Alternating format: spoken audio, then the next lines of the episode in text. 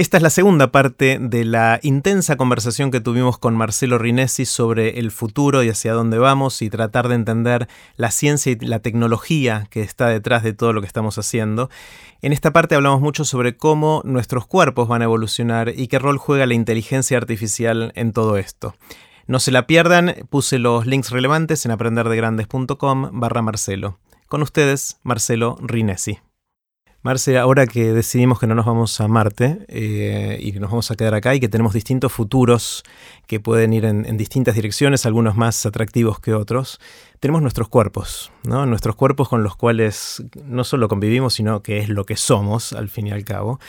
Eh, y esos cuerpos también están evolucionando, no por la evolución natural, sino por lo que vamos haciendo con nuestros cuerpos, de ir eh, mejorándolos o interviniéndolos de distintas maneras. Y sé que sos un fanático de eso también, eh, en general y en particular con tu propio cuerpo. Contame un poquito qué, es lo que pensás y por qué haces lo que haces. Bueno, la, tal vez la... A ver, lo que aclarar es que no hago tanto como... No soy un deportista, no me alimento particularmente bien. De hecho, la tecnología actual para el cambio biológico eh, personal es muy limitada. Cuestión más de posibilidades.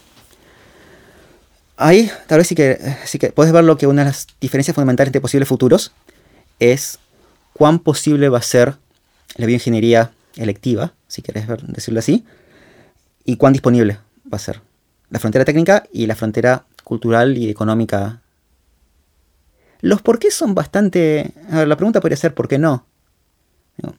Salvo gente muy poca, por suerte, ¿por qué vacunarse es obvio? Me quiero informar. De acá, si tenemos suerte, 30 años, 40 años, ¿por qué disminuir la tasa de envejecimiento? Obviamente, ¿por qué no? No me quiero morir o quiero vivir joven. Hay algo... Se suele, cuando se pone en términos filosóficos, hay más discusión. La gente dice, eh, no, la, vejez le da sentido a la vida, la muerte le da sentido a la vida, capacidad de sufrimiento, la posibilidad de... para todo. O están los que dicen que hay que dejarle lugar a otros. Por ejemplo. O incluso cuestiones del estilo de eh, prevenir la depresión. Mm. O, por ejemplo, psicoactivos, lo que llamaríamos drogas, recreacionales sin efectos secundarios.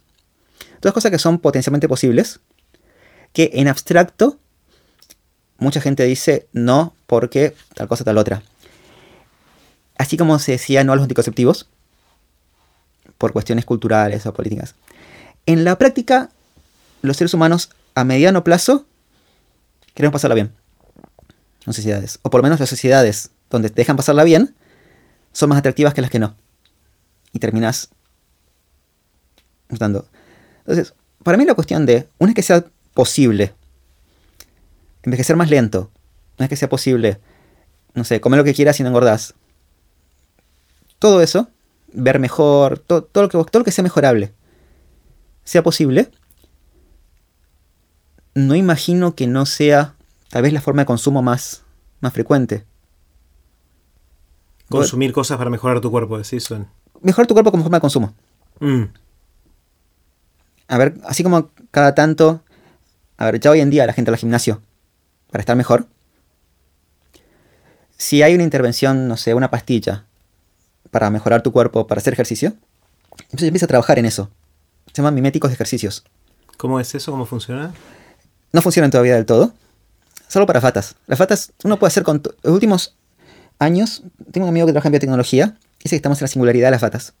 Con las ratas ya podemos hacer todo. Envejecen, se empezó a envejecer más lento, las hacemos más inteligentes. Eh, no necesitas ejercicio para tener músculo. Si, por ejemplo, se prueba. Con humanos es más lento por cuestiones de seguridad y por cuestiones también culturales y, políticas. Pero una vez que tengas una pastilla o una inyección para sacar músculo, va a haber gente que va a decir no al gimnasio por la cuestión de, voluntad y moral y aparte como muestra de tengo tiempo para ir al gimnasio. Pero mayoría no y mayor a tener el 80-90% de beneficios de ejercicio sin hacer ejercicio. Y va a mejorar la calidad de vida de todos, digo, más allá de la parte estética, los efectos saludables del ejercicio van a estar disponibles para todos. Y en 10 años, 20 años, una generación, no hacerlo va a ser como no vacunarse. O comer mal. Si quieres, pero ¿por qué no?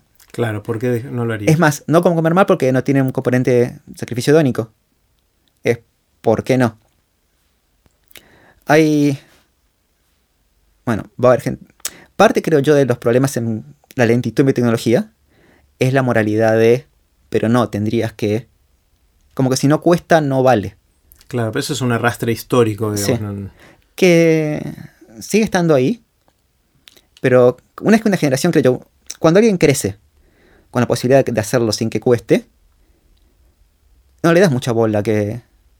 Es la persona que le, tuvo, que le costó, es la que quiere hasta cierto sentido que a todo el mundo le cueste. Claro. Hay algo de ahí... Yo pagué el derecho de piso, pagalo vos también. Sí. Incluso con cuestiones tecnológicas de sentido de... Nada. ¿Te acordás cuando decían calculadoras no porque solamente tienen que hacer matemáticas? Mentira. En 30 años, 40 años... Bueno, ahora es Google. De hecho, hay algo que se vuelve hasta contraproducente, que es la mayoría de las entrevistas laborales, incluso las que son para cosas técnicas, no puedes usar Google. Cuando después en el trabajo lo vas a usar todo el tiempo. Exactamente. No sé qué están evaluando. Exactamente. Hay algo de... Eh, es el equivalente a no poder usar calculadora en la prueba de matemática. Hay algo de voluntarismo, que queremos que paguen derecho de piso, que, como decís vos, que, no, que yo pagué, que enlentece un poco la aplicación de estas cosas. Pero a mediano plazo no imagino que... No imagino el cuerpo humano. Porque el, cuerpo humano siempre fue tal vez nuestro objeto primario de consumo. Eh, comida, sueño, drogas, eh, cuando la ropa era particularmente cara. Todo pasa a través del cuerpo. Entonces, modificar el cuerpo, mejorar el cuerpo, hacer disfrutar más, siempre ha sido parte de lo que, de lo que hacemos.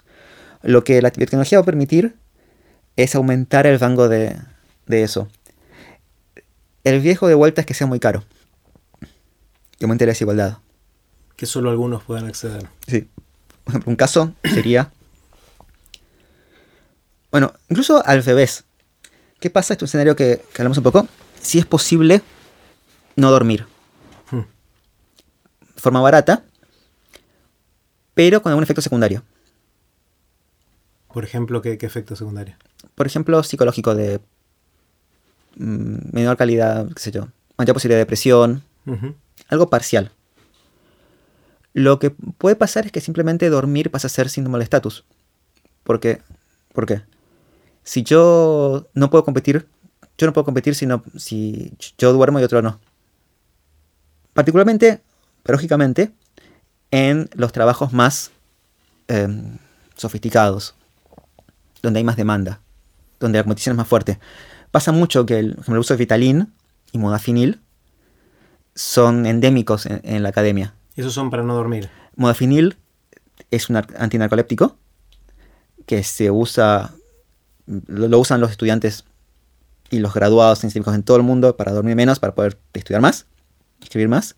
Y Vitalin que se usa para eh, mejorar la concentración, que también se usa casi como pastilla.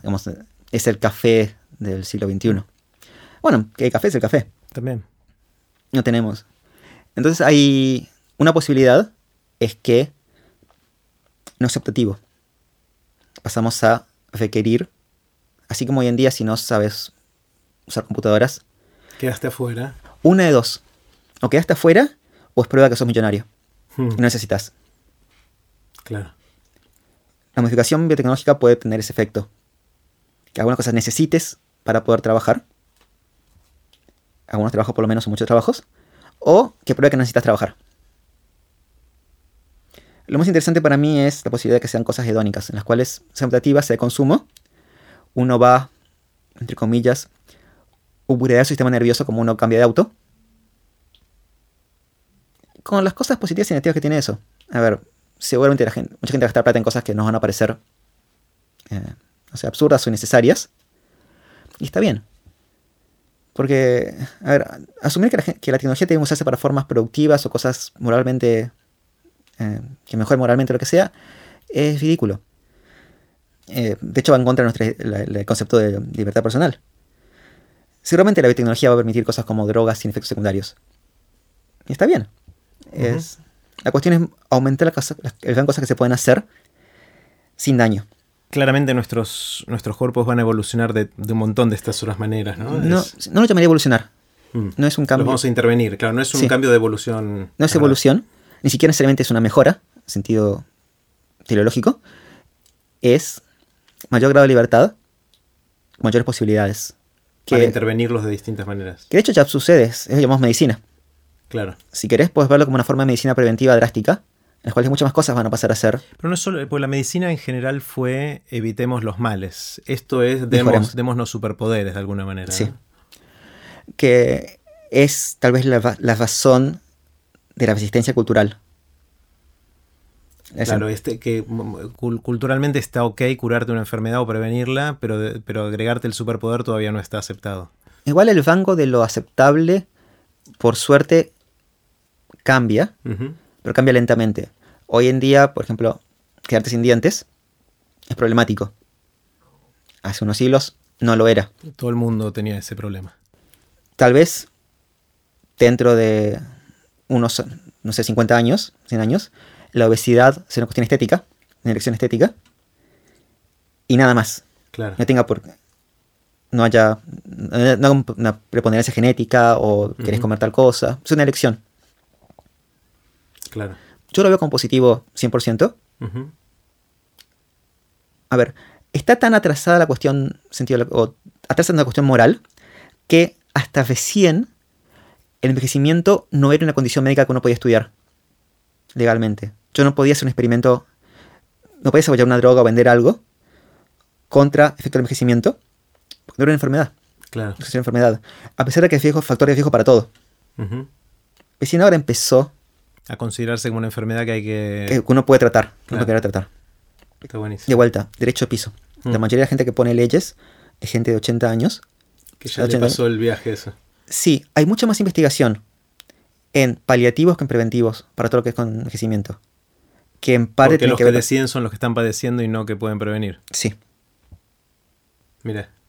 Eh, eso se ve claramente en la legislación americana, que controla la FDA, que es tal vez el controlador más importante a nivel global que se aprueba muy fácil medicación contra la hipertensión, investigación en cuestiones coronarias. De hecho, a ver, es de contra importante investigación en cuestiones como Alzheimer o Parkinson. Al envejecer la población es cierto que la carga humana es muy grande y tiene todo sentido del mundo investigarlo. Pero también es cierto que es mucho más fácil de prevenir, creemos, que de curar. Pero la plata en prevención no ayuda a la gente que, que vota que se hace posible. Claro. Ah, no, no estoy diciendo que sea muy deliberado, que sea malignidad, pero hay, algo inevitable subconsciente mm. de tendencia a qué consideras importante. Y hay algo también de, nada, si algo de toda la historia humana esto pasó, como se naturaliza. Claro. Hay algo, uno puede ver la historia de la ciencia como la desnaturalización de cosas. Como decir, simultáneamente, entendemos el mundo natural, pero al mismo tiempo lo hacemos contingente. ¿En qué sentido? Las hambrunas mm. eran, al entenderlas más, hacerlas más naturales, lógicamente las hacemos menos obligatorias, más contingentes. Pasa porque nos descuidamos, o porque alguien quiere, o porque alguien deliberadamente como estrategia de guerra lo hace, no porque tiene que pasar. No sé, en los dientes, perder la, perder la visión, cosas que al entender por qué, dejamos de decir, bueno, entonces tiene que. Claro es interesante con, todo esto del cuerpo. Eh, la otra dimensión que, puede cambiar mucho es, es cómo pensamos, nuestras distintas inteligencias, eh, nuestras y las artificiales, eh, con las que ya estamos conviviendo y que están evolucionando, es así, o cambiando, creciendo y complejizándose mucho más rápido que nosotros mismos, con lo cual las curvas claramente se están por cortar o si no se cortaron todavía. ¿Cómo ves ese tema? Ese es otro gran tema hacia el futuro de, la coexistencia con la inteligencia artificial. ¿Quién va a ganar? ¿Cómo va a evolucionar? ¿Cómo lo ves? A ver, hay algo cultural también ahí. Vemos inteligencia artificial como crear personas artificiales. Básicamente humanos más rápidos o mejores. En la práctica lo que estamos viendo es que la inteligencia humana en su caso específico es un manojo de cosas contingentes. Uno puede armarse otras inteligencias con otros componentes. Es más, en muchos sentidos ya nos superó la inteligencia artificial. Muchas cosas que hace mejores que nosotros. Lo que no hace mejor es ser humano. Hmm. Pero eso plantea la cuestión de ¿y qué? Tal vez no sea tan importante. Culturalmente sí. Guarda, eso puede ser una evolución cultural a la cual estamos preparados hace mucho. Pero si yo pudiera crear un humano artificial, a ver, crear un humano no es muy difícil. Lo hacemos constantemente. Crear una inteligencia no humana, en sentido, no solo que no es humana biológicamente, sino que piensa cosas que los humanos no pueden pensar de formas diferentes, esa es la novedad. Y eso es lo que está pasando. Lo interesante de Siri o Alexa no son que hablan como humanos, es que lo que hacen atrás lo hacen no como humanos. Ya piensan cosas que nosotros no, podíamos, no podríamos pensar. Constantemente. ¿Cómo qué? Ya, ya Google es una inteligencia en este sentido que hace cosas que nosotros no podemos hacer en términos de masa. Por la cantidad, simplemente un tema cuantitativo. Eh, juegan algo mejor que nosotros. Que parecía imposible hace, hace no mucho. Pero porque pueden calcular más. No solo más diferente. La forma en que procesan información, una computadora guarda información, procesa información, es muy diferente a lo que hace un, un humano. Mm. No es un humano rápido. Es un humano diferente. Mucho de, de cómo lo que es estadística, algoritmos, inferencia, no es solo lo que haría un humano instintivamente, sino es radicalmente diferente. Por ejemplo, limitaciones que nosotros tenemos de memoria a corto plazo, que en cierto sentido influencia cómo podemos pensar. Las computadoras no la tienen, no tienen maneras diferentes.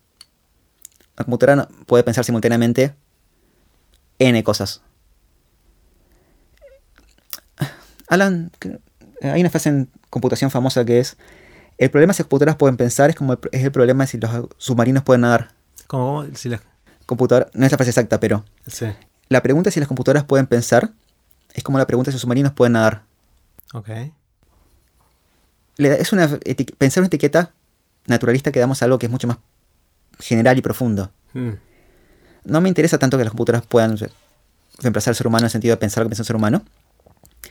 Es más interesante el hecho de que ya hacen cosas puntuales que nosotros no. Y puntuales no son poquitas, son muchas. Simplemente que son muchas en diferentes proporciones, diferentes combinaciones que hacen los humanos. Entonces, el, el tema es que eso alcanza para económicamente reemplazarnos en muchos sentidos y cada vez más. Con lo cual. Eh, entonces eso, eso va a darles más preponderancia a futuro y nos van dejando de lado. No. Nos hace menos competitivos económicamente contra otros humanos. Pero ten en cuenta algo, que las computadoras siguen siendo... hay humanos que son dueños. Por ahora. Por ahora. No imagino que los humanos voten a computadoras que no se, auto, que le den ciudadanía a las computadoras. ¿Pero hace falta tener ciudadanía para tener poder? No, Porque si una inteligencia artificial de alguna manera empieza a controlar cosas y empieza a tomar decisiones que ya no entendemos, que no podemos... Que no entendemos, sí. Pero, a ver, algo que alguien quiera deliberadamente programar hacer un programa de computadora y darle armas, independencia, no hay un camino de que yo vea a la independencia de las computadoras. pues son programadas. Ahora, la esclavitud terminó en buena parte, en algunos sentidos, va. Exactamente porque los esclavos eran humanos. Con deseo de libertad, independencia, deseos humanos. Salvo que vos programas una IA para que busque su independencia, que entienda el concepto incluso de búsqueda, no tiene nada innato para eso. alcanza, con que, una persona quiera programarlo por maldad o simplemente porque le gustó el experimento Pero qué pasa. Va a ser una inteligencia entre muchas, programadas de manera diferente. Mm. No. Es algo que justo tenés una persona que inventa algo que está 50 años por delante del resto de independencia. No hay, no hay un camino que, mm. que yo vea que pase para eso. Lo que pasa simplemente es lo que ya está pasando ahora que es, especialmente cuando son caras, básicamente, si necesito 2 billones de dólares para construir una IA, la tiene un billonario. No cambia la relación de poder entre, entre computadoras y humanos, sino entre algunos humanos y otros humanos. Claro.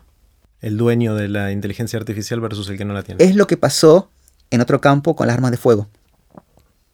Y en general con el ejército sentido moderno cambió la relación de poder entre algunas sociedades y otras. Y entre sociedades entre algunas personas y otras. No es que somos, estamos todos dominados por cañones autónomos. A ver, es un ejemplo, es una metáfora bastante mala en el sentido que los cañones no son autónomos, no tienen cognición. Claro. Es como decir así. Pero son un factor económico, no es un factor. En el sentido, yo, a diferencia de, no sé, Hawking, imagino la IA como un problema, porque no imagino a nadie queriendo hacer una, una IA que quiera ser independiente, y si lo hace, va a ser una IA entre 200 que están programadas para defendernos. ¿Crees en el concepto de singularity en el sentido de que en algún momento las computadoras van a poder autodiseñarse y mejorarse a una velocidad que, ya pasa. escapar? No, ya pasa. Ya es imposible diseñar circuitos sin computadoras. Ah, pero sigue habiendo una intervención humana que tiene una, una, intención respecto a ese diseño, que es el diseñador último, que tiene herramientas que son de computación, digamos, pero no es lo mismo que computadoras que se autodiseñen y cada vez más rápido y de forma más eficiente sin intervención humana, ¿no? Ah, no sé hasta qué punto el humano está ahí. A ver, el humano está ahí como parte del proceso. Pero el factor es la velocidad. Eso hoy en día, cuando haces un programa de computadora, lo compilas. Entonces le estás dando una intención a la computadora como después lo programa a bajo nivel. Alguien. A ver, la singularidad es un poco más. No es tanto eso. Sino es la idea de que el cambio es tan rápido que se vuelve impredecible a, priori. No es, a ver, es una forma de singularidad esa cuando Bernovich lo describió el concepto, lo escribió en sentido más de imposibilidad de predicción, que se parece más al concepto matemático, que es el cambio es tan rápido que yo no puedo a priori pensar qué va a pasar. Hay, un cierto nivel a partir del cual yo no puedo pensar qué va a pasar. Pero ese cambio, el, combustible, ese cambio tan rápido es esta autogestión de, de los sistemas automáticos. Si no, vamos a seguir nosotros manejando ese cambio y no sé si nosotros solos somos capaces de acelerarlo tanto, ¿no? Mm, depende. A ver, es un camino claro. Puede haber otros. A ver, si uno, investiga, si uno descubriera, construyera, hoy de computadoras, tecnología en el sentido del exceleriano milagroso, de puedes imprimir lo que vos quieras, es una forma en la cual puedes tener un cambio. Vamos, no sabemos qué pasa después. Claro. En general lo que pasa es que hemos tenido de esas y lo que pasa después es más de lo mismo, en el sentido de otra sociedad humana no ha habido cambios así drásticos. O para decirlo de otra manera, hay cambios drásticos. Lo que hacemos es cambiar la definición de normalidad una vez que pasó. E-, es bastante clásico decir que hoy en día todos hacemos lo que hacía Próspero en la tempestad de, Shakespeare, de ver, el, ver a distancia y mandamos, a, mandamos demonios a hablar con gente en la India y recordamos todo y leemos todo y podemos comer lo que queramos y cosas que son milagrosas y ahora son normales. Cambia el concepto de normalidad. Si yo tengo una computadora más inteligente que yo, que yo le puedo preguntar acerca de cosas, va a cambiar la sociedad, pero va a seguir siendo lo que sea que suceda, vamos a seguir llamándolo sociedad. El, ¿Cómo decís? A ver, hay algo sobre el cambio de velocidad que yo no coincido mucho, porque ya tenemos computadoras más avanzadas y nuestro cambio, ese cambio sigue siendo aceptable. Yo creo que no solo pasa porque somos humanos en el, medio, sino porque los problemas son cada vez más complicados. Entonces, para hacer un ejemplo, tenemos tu celular puede hacer cuentas más rápido que Galileo. Uno puede hacer mucho con hacer un programa que hace lo que hizo Kepler. El problema es que la cosmología contemporánea es tan complicada que necesita falta supercomputadoras para hacer el salto que hizo Kepler, sino más. O sea, de alguna manera, el, junto con el crecimiento del poder de cómputo y de la inteligencia artificial, es decir, de la programación que hacemos de ese poder de cómputo, también va creciendo la complejidad de los problemas de manera más o menos alineada, de forma tal que siempre podemos estar peleando contra los últimos problemas. Y hay algo que es simplemente, eh, siempre trabajamos en el problema más complicado que podemos trabajar, que podemos enfrentar porque el más simple no tiene sentido, o por lo menos. La gente en la frontera, por definición, está trabajando en problemas más complicados se puede trabajar. Y el universo es tan complicado que, super, que siempre hay de esos. A ver, la gente subestima mucho, salvo la gente que tiene que hacerlo, la complejidad de la genética. Tengo que el gen para tal cosa es tal cosa y ya está. La verdad, la, bioquímica de la célula es extremadamente complicada. Gigantescamente complicada. Entender qué va a pasar si yo cambio, este, cambio este, esta cosa decir qué tengo que hacer para que cambie esto, nos falta todavía muchísimo. Claro. Y es computacionalmente muy, muy grosso. Física cuántica, por ejemplo. Lo que es física contemporánea requiere niveles de computación que son astronómicos para la tecnología actual. Claro. Cosmología. eh, de hecho, hoy en día, predecir, dada una secuencia de aminoácidos, cómo va a colapsar, qué estructura dimensional va a tener, todavía está abierto. Todavía no sabemos algo tan, Para constituir una proteína o algo así. Exactamente. Algo tan básico, en el sentido del- de cómo funciona el cuerpo humano, cualquier cuerpo, todavía no podemos. Porque requiere cálculos de cuántica tan complicados y no tenemos el poder de cómputo para, para hacerlo todavía. Claro.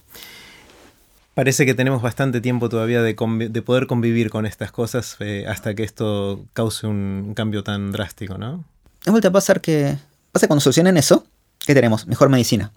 Mm, No desaparece el humano. con- no, no, no es, no tenemos. No es un cambio drástico en el sentido de que desaparece la humanidad. Podríamos saltar orden de magnitud de la computación. Va a seguir siendo. A ver, cambia todo drásticamente. Pero para nosotros, desde el punto de vista de la siguiente generación, es normal. claro. Y eso puede, a ver, puede pasar muchísimo. Puedes tener, puedes imaginar un mundo en el cual vos te despertás o cada año nuevo decidís tu género y tu psicología y la estructura de tu cuerpo y qué software tenés cargado en tu computadora, en tu cabeza. Pero seguís siendo vos. Seguimos hablando de... o incluso se hace más fluido eso, si uno quiere. Puedes pensar, bueno, voy a decir qué memorias tengo y qué no este año.